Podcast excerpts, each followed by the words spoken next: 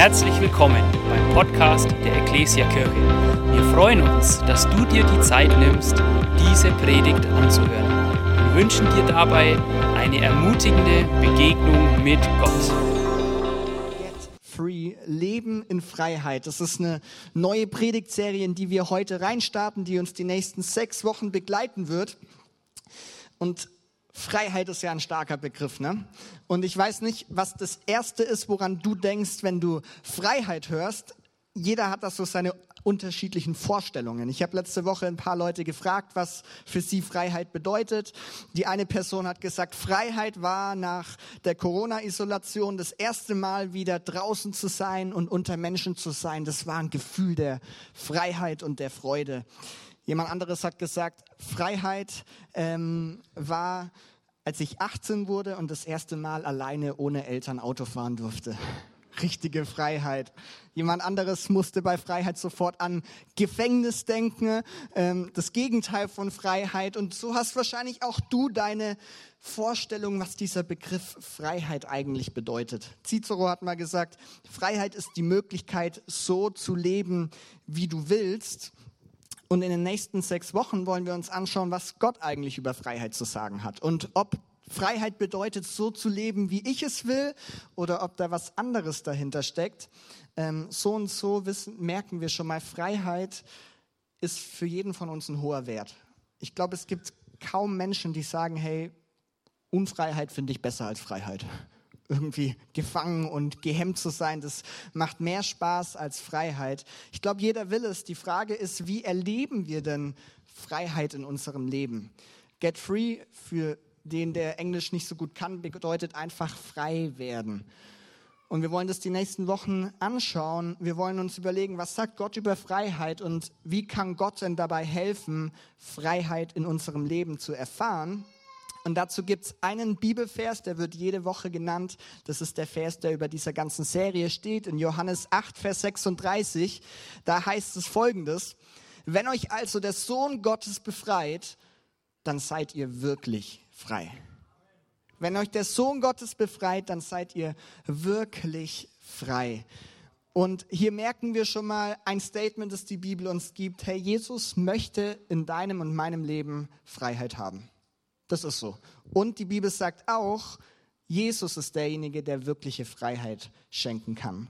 Und wir schauen uns an, was das bedeutet. Wir legen heute die Grundlage für die nächsten Wochen. Ich habe am Ende eigentlich drei unterschiedliche Bereiche heute Morgen dabei, die, glaube ich, alle wichtig sind, um, um in dieses Thema besser reinzukommen und besser zu verstehen, wo soll ich und wo kann ich frei werden, wie schenkt mir Jesus diese Freiheit. Und der erste Punkt ähm, den ich direkt mal loswerden will heute Morgen, ist folgendes. Gottes Ziel für dein Leben ist echte Freiheit. Gott wünscht sich für dein Leben Freiheit. Und ich weiß nicht, ob du regelmäßig hierher kommst oder vielleicht neu hier bist und mit Glauben noch nicht so viel zu tun hast, weil ich glaube, der ein oder andere kann sagen, hey, der christliche Glaube, der Glaube an Gott führt zu Freiheit. Ähm, ich kenne christlichen Glauben, das Christentum verbinde ich mit Verboten und Geboten und Auflagen und ich muss das, das und das tun. Das hat doch nichts mit Freiheit zu tun. Ähm, wenn du die Bibel anschaust, dann merkst du, dass Gott ein, Freiheit, ein freiheitsliebender Gott ist. Ein Gott, der es liebt, dir Freiheit zu schenken. Schon im Alten Testament ähm, wird die Geschichte von Gott und seinem Volk, von dem Volk Israel erzählt. Und eine der spannendsten Passagen, finde ich, oder Abschnitte in der Bibel ist äh, die Geschichte, wie Gott sein Volk Israel aus Ägypten herausführt. Volk Israel war in Ägypten in der Sklaverei, in der Gefangenschaft, sie waren unfrei. Und Gott wählt einen Mann aus namens Mose und sagt, hey, ich gebrauche dich, um das Volk Israel aus Ägypten hinauszuführen in die Freiheit, in etwas, was sich für euch vorbereitet hat. Und da merken wir, da, die werden wortwörtlich befreit aus der Sklaverei. Im Neuen Testament lesen wir genauso viel von Freiheit. Vielleicht manchmal ein bisschen anders als im Alten Testament und Menschen werden nicht aus, aus der richtigen Sklaverei befreit, aber auch da hat der Begriff Freiheit eine ganz wichtige Bedeutung für Paulus, für Jesus selbst, für ganz viele Autoren es wird immer wieder betont, hey, wirkliche Freiheit findest du bei Jesus. Findest du durch das, was Jesus für dich und für mich getan hat, was er an Ostern für uns getan hat. Die Serie hat, ist ganz bewusst um Ostern herum gelegt, weil das, was Jesus am Kreuz getan hat für jeden einzelnen von uns, dass er für dich stirbt und uns Vergebung für unsere Schuld schenkt, das ist der Schlüssel, um Freiheit zu erleben. Ähm, in Galater 5 schreibt Paulus, zur Freiheit hat Christus uns befreit. Bleibt daher standhaft und lasst euch nicht wieder unter das Joch der Sklaverei zwingen. Und ein paar Verse später schreibt er nochmal, zur Freiheit hat Christus uns befreit. Also Gott wünscht sich Freiheit. Gott ans, hat seinen Sohn ans Kreuz gesandt, damit wir frei werden dürfen. Die Frage ist aber natürlich, was bedeutet diese echte Freiheit? Ist es die Freiheit, mit 18 das erste Mal alleine Auto zu fahren? Ist es die Freiheit, zu entscheiden, dass ich morgen nach Amerika in Urlaub fliegen will oder was für eine Freiheit steckt dahinter? Es ist weniger die, diese äußere Freiheit nur gemeint, sondern in, im Neuen Testament geht es ganz stark um eine innere Freiheit. Die Bibel zeigt, dass wir Menschen oft innerlich gefangen sind dass wir eine Sklaverei in uns erleben. Wir haben gerade schon in der Gebetszeit auch gehört, hey, wir erleben manchmal Dinge, die uns fesseln, die uns gefangen halten. Und wenn die Bibel von frei werden spricht, dann meint die Bibel, dass wir frei werden von Sünde, dass wir frei von dem werden, was uns am Ende eigentlich von Gott trennen will. Freiheit bedeutet, dass ich anfangen kann, so zu leben, wie Gott es sich eigentlich wünscht. Gott hat einen guten Plan für dein und mein Leben und er hat eine gewisse Vorstellung, wie wir unser Leben gestalten. Und Jesus geht ans Kreuz, damit wir frei werden, genau so zu leben, wie er das für dich geplant hat. Freiheit bedeutet, dass ich entdecke, was Gott in mir eigentlich sieht dass meine Identität in Gott festgemacht wird. Dafür muss ich frei werden, dass ich erkenne, hey, so sieht mein liebender Vater im Himmel mich und so darf ich mich verhalten. Ich bin Kind Gottes. Es ist nicht so sehr dieses, ich darf jetzt tun und lassen, was ich will, weil zumindest wenn ich mich kenne, wenn ich immer nur tun und lassen würde, was ich will, dann ist das nicht immer wirklich gut für mich weil manchmal habe ich schlechte Gedanken oder schlechte Begierden, Sünde in meinem Leben und wenn Gott sagen würde, mach einfach, was du willst, dann führt es am Ende nicht in mehr Freiheit. Echte Freiheit bedeutet, dass ich so leben kann, dass ich die Dinge, die mich von Gott fernhalten, dass ich sie ablege und sage, hey, ich will das nicht. Ich will nichts mit den schlechten Mustern in meinem Leben zu tun haben, die mich immer wieder von Gott wegziehen. Ich möchte so leben, dass ich nah an Jesus dran sein kann. Und ich glaube, echte Freiheit ist das, was am Ende dann zu einem wirklich erfüllten Leben führt. Das, was Gott uns schenken möchte. Und in den nächsten Wochen entdecken wir, wie dieses diese Verheißung, diese wirkliche, echte Freiheit, wie die in unserem Leben sichtbar wird, wie Gott dieses Versprechen einlösen kann. Und wir schauen uns an, was kann ich eigentlich selber dafür tun? Ähm, was muss ich Gott vielleicht einfach machen lassen? Und mir ist so wichtig, dass wir ein Bewusstheit, ein Bewusstsein dafür kriegen, dass Gott sich Freiheit wünscht, aber dass es eben nicht immer so ist, dass wir in Freiheit unterwegs sind. Und das ist der erste Punkt oder das erste Thema für heute und ich glaube eines der spannendsten. Ähm, und zwar, ich wünsche mir für mein Leben, dass ich immer freier werde in gewissen Bereichen meines Lebens, wo ich merke, ich bin gefangen. Aber bevor ich den Schritt gehen kann, frei zu werden, muss ich erstmal herausfinden, wo bin ich eigentlich nicht frei? Und warum bin ich eigentlich nicht frei? Ist, was in meinem Leben sind denn die Punkte, wo ich sage, boah, da muss ich mehr wirkliche, echte Freiheit erleben. Da wünsche ich mir, dass das irgendwie, das, was mich irgendwie festhält, dass das weggeht. Und ich glaube, wenn wir ehrlich sind, kennen wir alle die Bereiche unseres Lebens oder die Gefühle, die uns unfrei machen. Scham und Anklage, wenn, wenn ich irgendwie immer wieder mich selber anklage und mir sage, hey, ich bin nicht gut genug, ich bin nicht würdig, ich bin schlecht, ich bin nicht, es nicht würdig, in Gottes Gegenwart zu kommen, das ist etwas, das dich gefangen nehmen kann. Das macht dich unfrei, weil es dich am Ende daran hindert, so zu Gott zu kommen, wie du eigentlich kommen darfst. Hey, eine Schwere, die wir in unserem geistlichen Leben, in, unserer, in unserem Glaubensleben erleben. Das ist etwas, was uns binden kann. Ablehnung, die wir erlebt haben. Lügen, denen wir Glauben schenken. All das sind Sachen, die können mich unfrei machen. Und ich glaube, ein Punkt, um zu verstehen, wo wir Freiheit brauchen, ist ähm, das Thema von heute Morgen. Und das ist nicht das attraktivste Thema, aber die Titel heute, äh, die Predigt heute heißt einfach: Es gibt einen Feind. Es gibt jemanden, der nicht will, dass du Freiheit erlebst. Blöd, oder? Es gibt einen Gegenspieler, der sagt, hey, ich will nicht, dass du diese Freiheit erlebst, die Gott dir eigentlich verspricht und die Gott dir zugesagt hat. Ich weiß, dass ich in meinem Leben immer wieder Unfreiheit erlebe, wo ich das Gefühl habe, boah, ich bin gefangen. Und ganz oft ist das, weil da jemand ist, der genau diesen Plan hat, mich unfrei zu machen, mich immer wieder an Dinge zu binden, die mich am Ende von Gott wegführen. In 1. Petrus 5, Vers 8 äh, steht folgendes, schreibt Petrus an die Gemeinde, seid besonnen und seid wachsam. Euer Feind, der Teufel, er streift umher wie ein brüllender Löwe, immer auf der Suche nach einem Opfer, das er verschlingen kann. Wow. Euer Feind, der Teufel.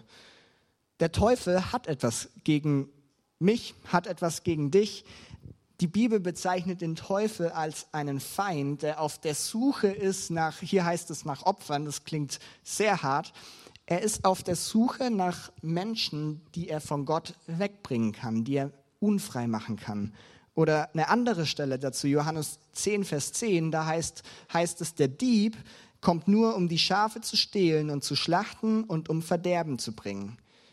Alles keine guten Sachen. Jesus sagt, ich aber bin gekommen, um ihnen Leben zu bringen, Leben in ganzer Fülle.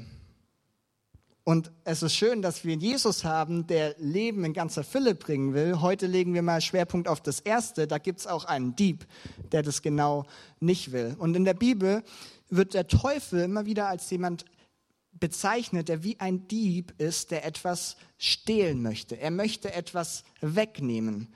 Der Teufel möchte uns das nehmen, was Gott uns eigentlich schenken will. Der Teufel will eigentlich immer das Gegenteil von dem, was Gott eigentlich für dein Leben will. Da, wo Gott in dein Leben mit Liebe und mit Freiheit und mit Freude hineinkommt, der Teufel will das nehmen. Der Teufel will das stehlen wie ein Dieb.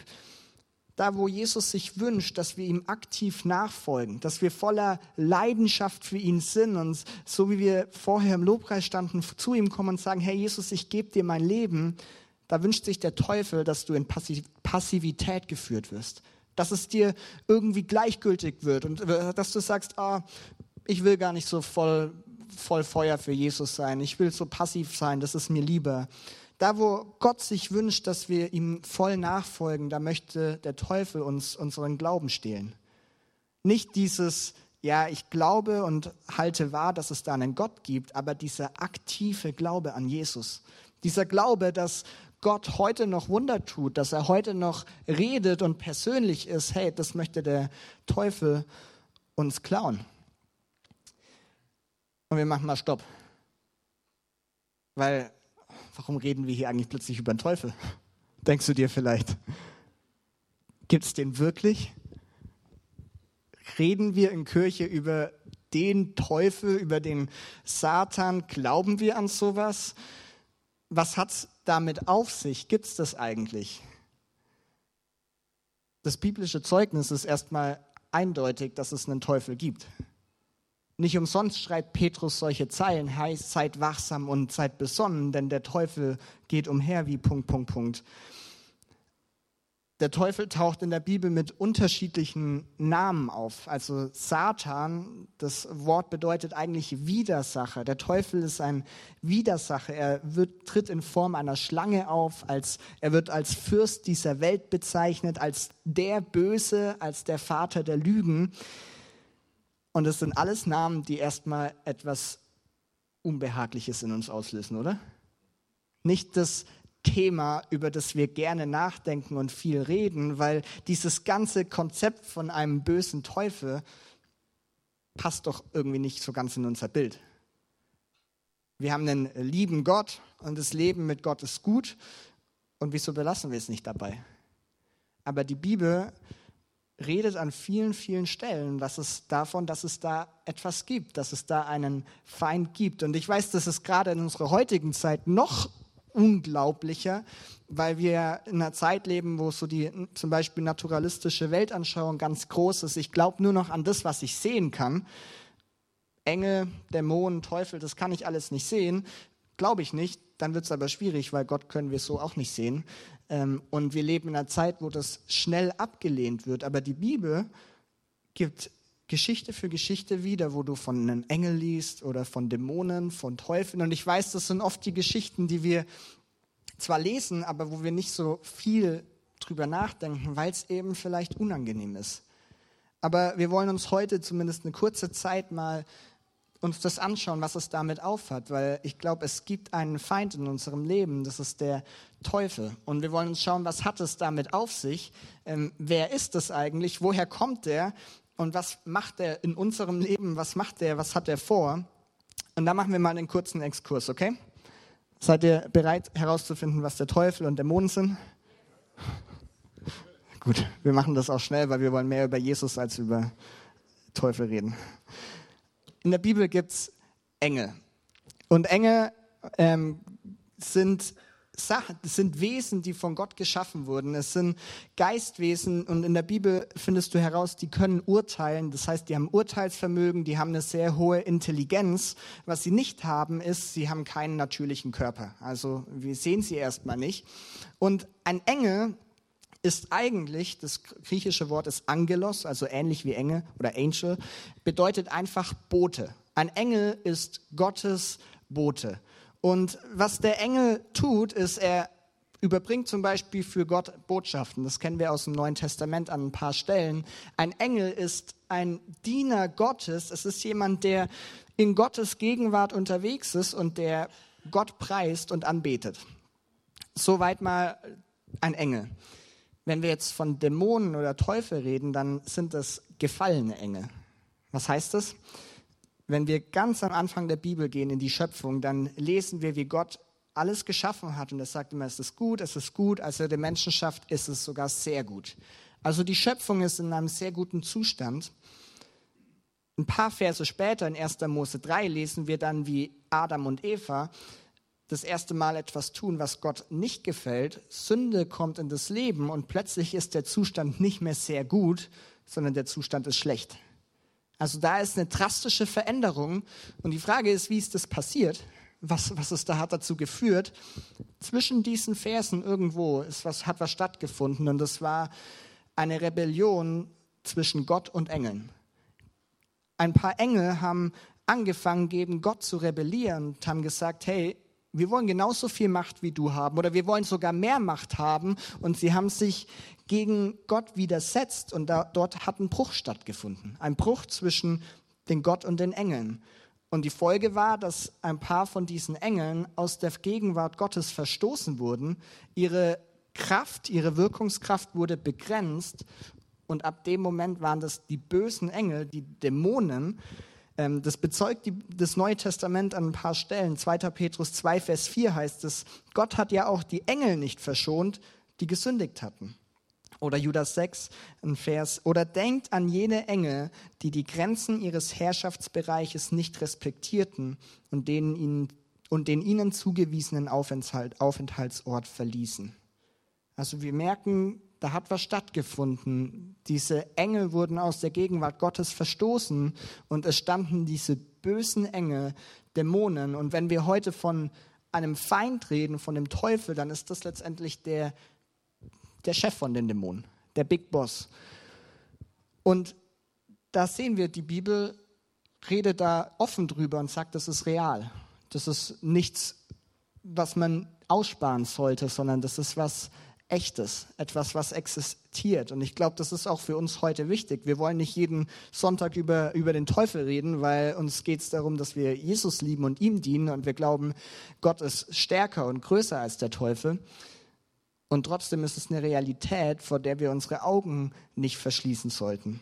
Epheser 6, Vers 12 steht ein spannender Vers, denn da heißt es, denn unser Kampf richtet sich nicht gegen Wesen von Fleisch und Blut, sondern gegen die Mächte und Gewalten der Finsternis, die über die Erde herrschen, gegen das Heer der Geister in der unsichtbaren Welt, die hinter allem Bösen stehen.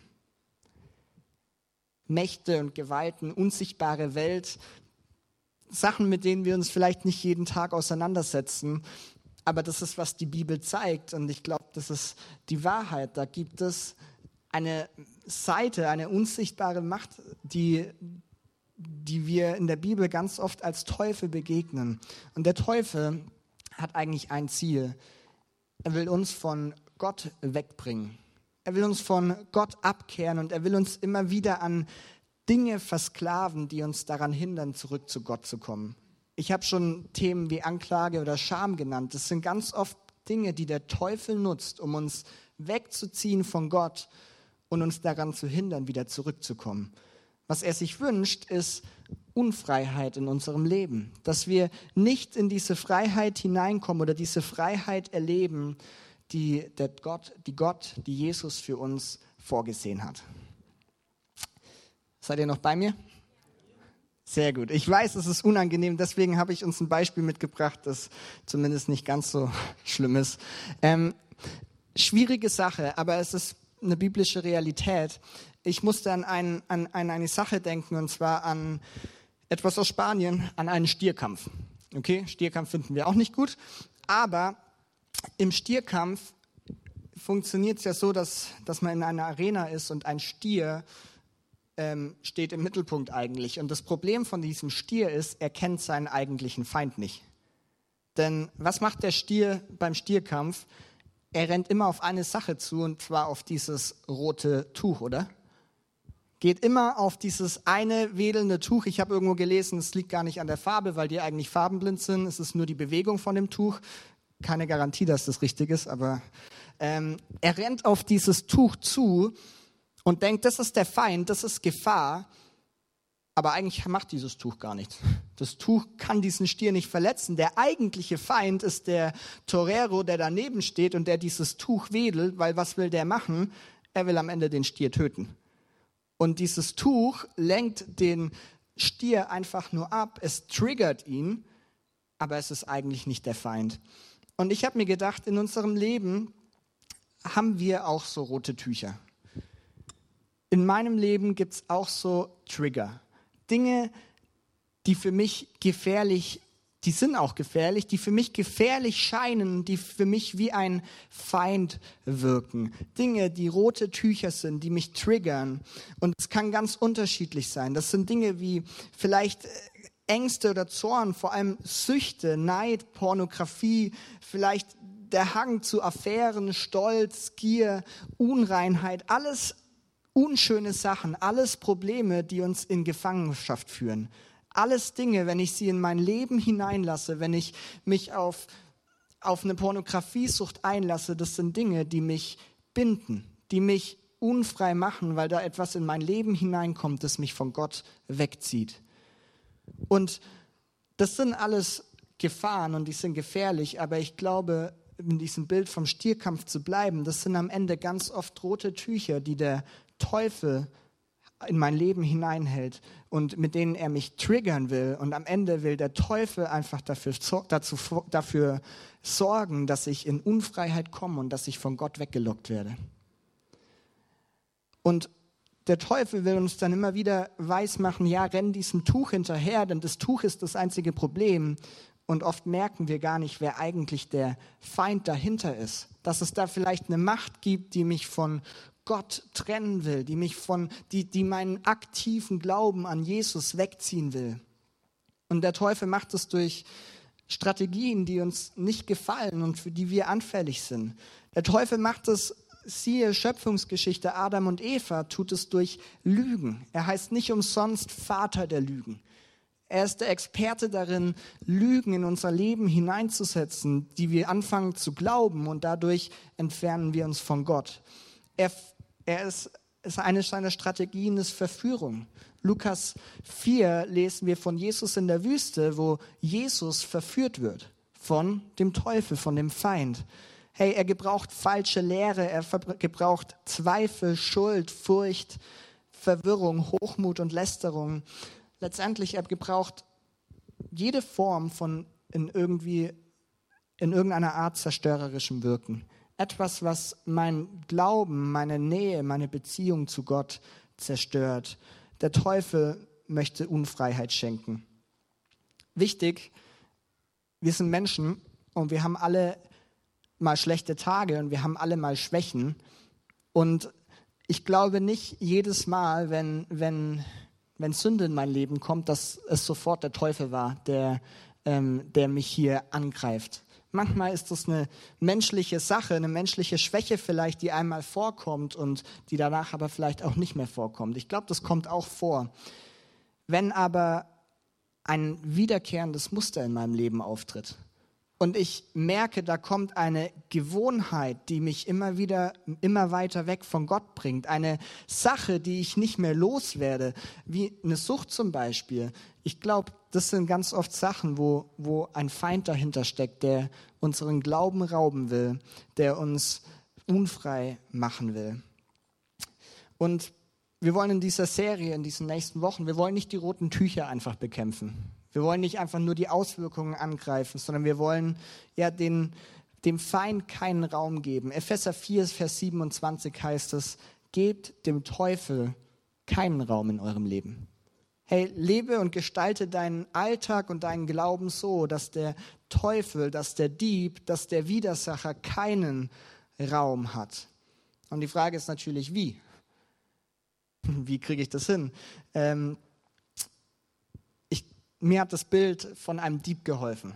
Wenn ich mir vorstelle, ein Dieb kommt heute Nacht in meine Wohnung und ich höre, wie er anfängt, die nicht vorhandenen Wertgegenstände zu klauen, dann was gefällt dem Dieb nicht? Ihm gefällt es nicht, wenn ich plötzlich höre, da ist jemand und ich mache das ganze Licht in der Wohnung an.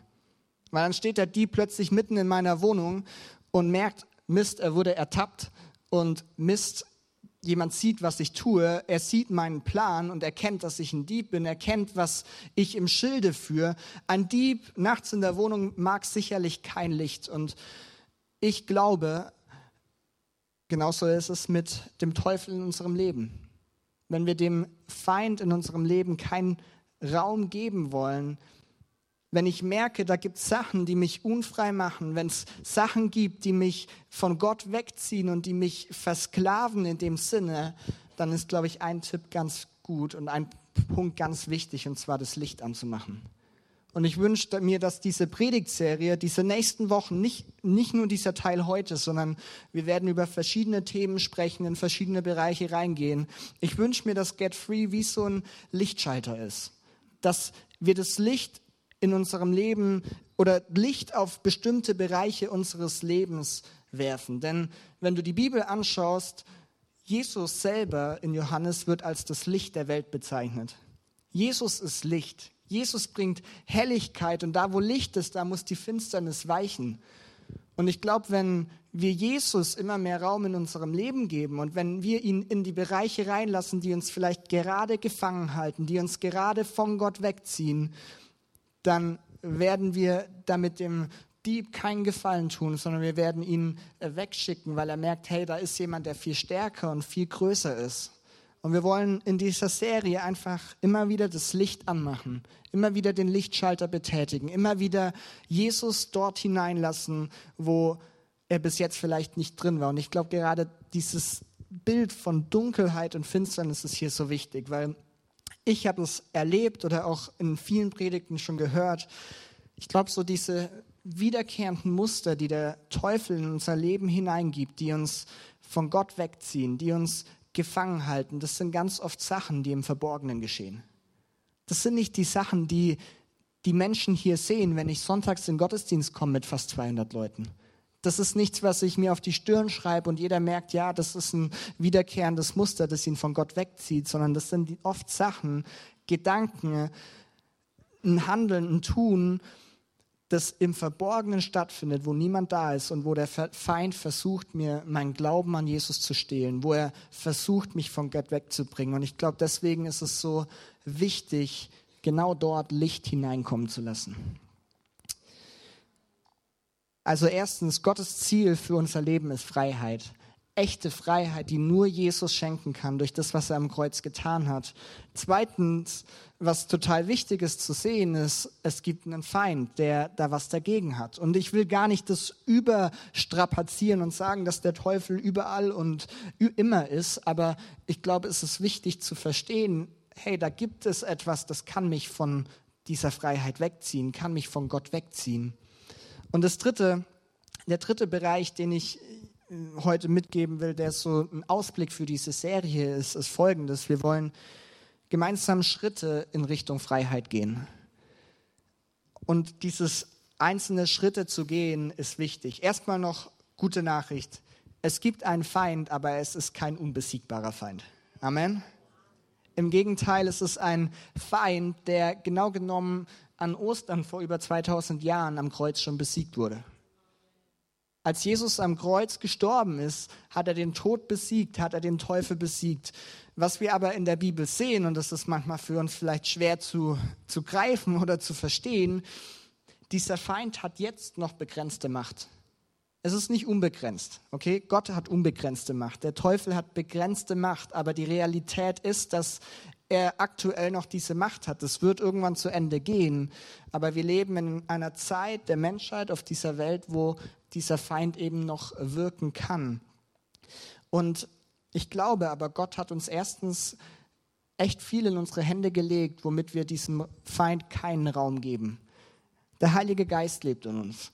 Der Heilige Geist ist eine Kraft. Der Geist, der Jesus von den Toten auferweckt hat, lebt in dem Menschen, der Jesus glaubt und Jesus nachfolgt. Das ist eine unbegreifliche Kraft. Epheser 6 schreibt von der Waffenrüstung Gottes und schreibt, was Gott uns alles gegeben hat, um diesem Feind keinen Raum zu geben. Wir, le wir lesen von Glauben und wir lesen von Gerechtigkeit, wir lesen von Gottes Wert als Wort als unser Schwert. Also Jesus hat uns viel gegeben, um in dieser Welt unterwegs zu sein und dem Teufel keinen Raum zu geben. Und trotzdem ist die Realität, dass es diesen Feind gibt, der immer wieder in unser Leben hineinwirken will. Und ich glaube, es ist so wichtig, dass wir, dass Freiheit nicht mit einem Moment da ist. Freiheit ist nicht von dem einen Punkt, wo ich anfange an Jesus zu glauben, in meinem ganzen Leben da, sondern wir müssen wie in vielen Sachen mehrere Schritte gehen. Hey, der Paulus redet in Römer 12, Vers 2 davon, dass wenn wir uns Jesus ganz hinleben, dann werden wir verwandelt. Verwandelt werden ist etwas, das passiert nicht heute, sondern das passiert mit der Zeit. Das ist ein Prozess.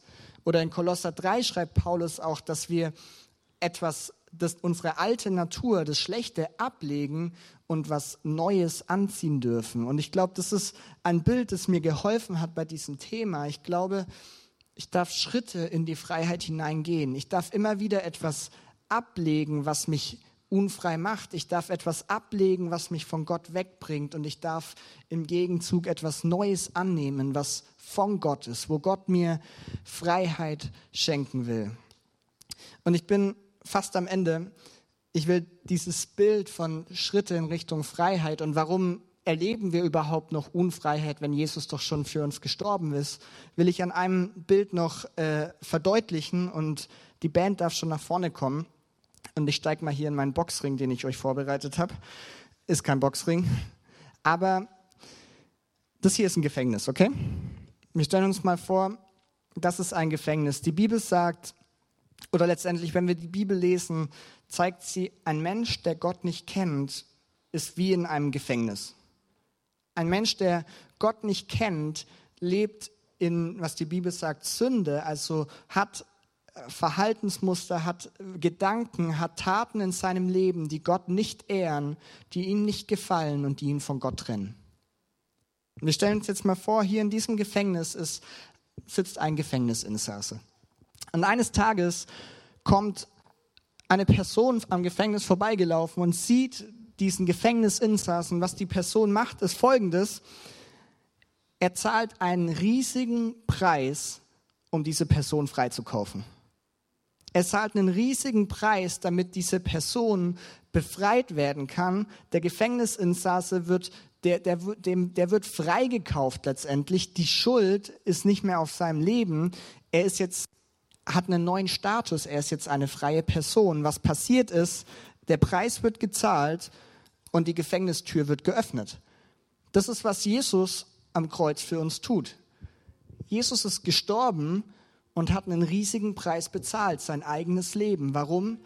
Damit du und ich nicht mehr schuldig sind, sondern dass wir einen neuen Status vor Gott haben, dass wir freigesprochen sind. Und so weit, so gut. Die Gefängnistür ist offen. Ich kann hinaustreten und ich kann in die Freiheit gehen, die Gott für mich vorbereitet hat. Aber jetzt gibt es eine Sache, die wir, glaube ich, in unserem Leben immer wieder erfahren. Und zwar, die Tür ist offen, aber es kommt eine andere Person vorbei. Nicht der Gute, nicht der Jesus, sondern eine böse Person. Und was die Person macht, sie stellt sich vor die Gefängnistüren, sie versucht dir eine Sache zu verklickern und zwar sagt sie, die Tür ist doch gar nicht offen. Du bist doch gar nicht freigesprochen. Die Schuld ist doch immer noch in deinem Leben. Du bist doch immer noch hier im Gefängnis und du bist doch noch genauso wie vorher. Und das ist das, was der Teufel in unserem Leben so oft tun will. Da, wo Gott einen Weg geschaffen hat, dass wir Freiheit erleben können, dass wir in Freiheit hineinkommen, versucht der Teufel immer wieder Dinge in unser Leben hineinzusetzen. Ob es Worte und Lügen sind oder ob es Dinge sind, die uns immer wieder zurück in ein Gefängnis ziehen und uns immer wieder binden, die uns immer wieder neu gefangen halten in einem Rahmen, wo wir von Gott fern sind, weil Dinge in unserem Leben sind, die Gott nicht für dein Leben gedacht hat. Ich glaube, das Thema Pornografie zum Beispiel ist so eine Sache, die so gefährlich ist, weil es im Verborgenen ist. Aber es ist ein wiederkehrendes Muster, das dich in einem Gefängnis hält in einem Gefängnis, in dem du von Gott distanziert bist, weil da etwas ist, was Gott nicht ehrt, was er nicht für deine Identität und für deine Sexualität vorgesehen hat. Wir reden nächste Woche über frei von Anklage. Und genau diese Lüge, dass der Teufel uns immer wieder sagt, hey, du bist doch noch schuldig. Du hast doch diese Fehler in deinem Leben und du machst sie immer noch. Das ist die Lüge, dass wir eigentlich immer noch im Gefängnis sind und da reingehören. Und das ist die Strategie, das ist die Art und Weise, wie da ein Feind in unserem Leben unterwegs ist und uns immer wieder weismachen will, dass wir die Freiheit nicht haben. Und in den nächsten sechs Wochen wünsche ich mir, dass wir Woche für Woche den Lichtschalter anmachen, dass wir entdecken, hey, was sind die Bereiche in meinem und in deinem Leben, wo Unfreiheit ist? Wo kann ich Jesus hineinlassen? Wo kann ich Licht anmachen, um Stück für Stück, Schritt für Schritt aus diesem Gefängnis herauszutreten? Aus diesem Gefängnis heraus in die Freiheit, die Jesus für uns schon gezahlt hat. Und das wollen wir gemeinsam tun.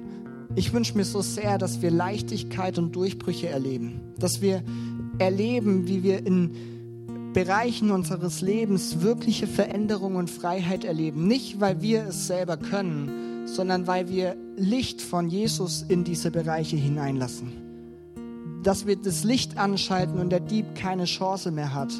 Und ein letzter Gedanke, mit dem ich schließen will, ist folgendes. Dazu will ich dich ermutigen, dass wir das in den nächsten Wochen immer wieder tun. Denn ich habe gerade gesagt, das kann ich nicht alleine tun. Ich kann nicht alleine mit diesen Sachen, die mich gefangen halten, irgendwie frei werden, sondern ich brauche immer Gott dazu der, der die Tür schon aufgemacht hat. Und ich will dich ermutigen, dass wir in den nächsten Wochen und auch heute schon immer wieder eine Sache am Kreuz tun, und zwar ein Tausch am Kreuz. Dass wir zu Gott kommen, an das Kreuz kommen, dort, wo Jesus den Preis bezahlt hat, wo er die Tür aufgesperrt hat. Und dass wir dort Dinge abgeben. Dass wir Dinge eintauschen, wo ich merke, hey, ich habe damit zu kämpfen. Mit diesem Verhalten, mit dieser Angewohnheit merke ich, das ist etwas, das trennt mich von Gott. Das ist etwas, was mich unfrei macht. Da wünsche ich mir, dass wir zum Kreuz kommen, zu Gott und das ihm hinlegen und einen Deal eigentlich mit Gott machen und im Gegenzug das nehmen, was Gott eigentlich für uns vorbereitet hat. Dass wir das, was uns unfrei macht, machen, eintauschen, eintauschen gegen das, was Gott uns eigentlich schenken will. Und ich habe nur ein paar Beispiele und es gibt wahrscheinlich viel mehr, dass wir zu Gott mit unseren Lügen kommen, die wir glauben, dass wir sie am Kreuz ablegen und dafür Wahrheit empfangen dürfen, die Jesus über dein Leben ausspricht. Dass wir mit Krankheit kommen, dass wir sie am Kreuz ablegen und um Heilung bitten. Und ich weiß, das sind Sachen, die passieren nicht immer so, wie wir sie uns genau wünschen, aber ich glaube, dieser Weg ans Kreuz und zu sagen, ich möchte das eintauschen, das sieht Jesus und da möchte er wirken. Dass wir mit unserer Sünde kommen und es eintauschen und Vergebung annehmen, die Gott für dich bezahlt hat. Dass wir mit Scham, den wir vielleicht erleben in bestimmten Lebensbereichen, wo wir von Scham kaputt gemacht werden, dass wir es bei Gott ablegen und dass wir neue Würde, neue Ehre empfangen, die er in unserem Leben sieht. Dass wir eine geistliche Schwere, die wir vielleicht erleben, ablegen und Leichtigkeit erfahren. Dass wir Ablehnung, die vielleicht in unserem Leben durch andere Menschen in unser Leben hineingesprochen wird, dass wir sie loslassen und Annahme annehmen, die Gott für uns hat. Und diesen Tausch am Kreuz, den wollen wir die nächsten Wochen immer wieder tun mit unterschiedlichen Themen, mit den Themen, die dich vielleicht betreffen, weil ich glaube, das ist der, der einzige Weg, wie wir Schritte in Freiheit gehen können. Jesus hat die Tür aufgemacht. Er hat den Preis schon bezahlt, aber wir werden immer wieder in diesem Gefängnis gehalten und die Bereiche, die uns halten, die wollen wir bei Gott ablegen. Ich habe einen Satz zum Ende. Und zwar heißt es da, Tatsache ist, dass der Teufel keine besonders große Angst vor unseren menschlichen Bemühungen hat. Der Teufel hat auch eine Macht über, in unserem Leben. Und er hat wahrscheinlich nicht so die große Angst, wenn ich mit eigener Kraft irgendwie versuche, irgendwas zu ändern. Aber der Teufel weiß genau, dass sein Reich Schaden nimmt, wenn wir unsere Herzen zu Gott erheben. Ja, der Teufel ist jemand, der weiß, dass Gott existiert und erkennt die Kraft Gottes der war in Gottes Gegenwart und hat ihn angebetet. Er kennt die Stärke und die Macht von Gott. Und davor, wo er am meisten Angst hat, ist, wenn wir genau zu diesem Gott kommen. Wenn wir es nicht alleine versuchen, sondern wenn wir unsere Herzen zu Gott erheben und sagen, hey, ich wünsche mir Freiheit. Ich will ein Leben in der Freiheit erleben, die du schon für mich vorbereitet hast, wofür du schon bezahlt hast. Und wir können gerne gemeinsam aufstehen und werden gleich in eine Lobpreiszeit gehen. Ich weiß, dass das nicht das attraktivste Thema, zumindest Teile davon sind, aber ich glaube, es ist so wichtig, auch für diesen Start in die Serie. Ich sage gar nicht, das habe ich schon betont, dass alles, was in unserem Leben schwierig oder schlecht ist, automatisch vom Teufel kommen muss. Aber selbst wenn Sünde in unser Leben hineinkommt, die nicht der Teufel gewirkt hat, dann ist Sünde doch immer eine Möglichkeit, eine Tür für den Teufel, wie er in unser Leben hineinkommt. Und in diesen Wochen wünsche ich mir so sehr, dass wir diese Freiheit mehr und mehr erleben dürfen, für die Jesus am Kreuz vor so vielen Jahren schon gezahlt hat. Hey, wir werden an Ostern auch über diese Serie predigen, über die wirkliche Freiheit, die durch das, was er am Kreuz getan hat, geschehen ist. Und Heute wollen wir einfach hier reinstarten mit diesen drei Bereichen. Erstens, hey, Gottes Ziel und Wunsch für dein Leben ist echte Freiheit. Das wünscht er sich. Er will uns nicht versklaven und irgendwie unterdrücken, sondern er will echte Freiheit, Freiheit von Sünde, Freiheit, dass wir so leben, wie Gott es will. Aber zweitens, es gibt einen Feind, es gibt jemanden, der uns in diesem Gefängnis halten will. Und drittens, wir wollen gemeinsam Schritte gehen in diesen nächsten Wochen und wollen heute den ersten Schritt gehen, um in diese Freiheit mehr und mehr hineinzukommen. Und wir werden gleich gemeinsam ein Lied singen. Ähm, das Gebetsteam wird nochmal hier an der Seite stehen und ähm, wird gerne für dich beten, wenn du, wenn du sagst, hey, du, du möchtest Gebet in Anspruch nehmen, du brauchst Gebet. Und wir werden in den nächsten Wochen viele Möglichkeiten haben, wo wir diesen Tausch am Kreuz vornehmen, wo wir zu Gott kommen und sagen, hey, ich möchte diese Lüge oder dieses Verhalten, dieses Muster ablegen. Aber das ist nichts, was nur in einem Gottesdienst möglich ist, sondern ich glaube, das ist eine Angewohnheit, die wir jeden Tag in unser Leben aufnehmen dürfen. Dass ich aufstehe und sage, hey Gott, ich merke, da ist etwas, was mich hindert, ich lege es ab. Ich möchte annehmen, was du für mich vorbereitet hast.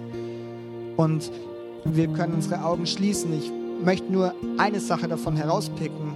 Ähm, in der Lobpreiszeit darfst du gerne zu Gott kommen mit dem, was dich gerade bewegt und zum Gebetsteam auch kommen und den ersten Schritt in Richtung Freiheit gehen, wenn du das brauchst.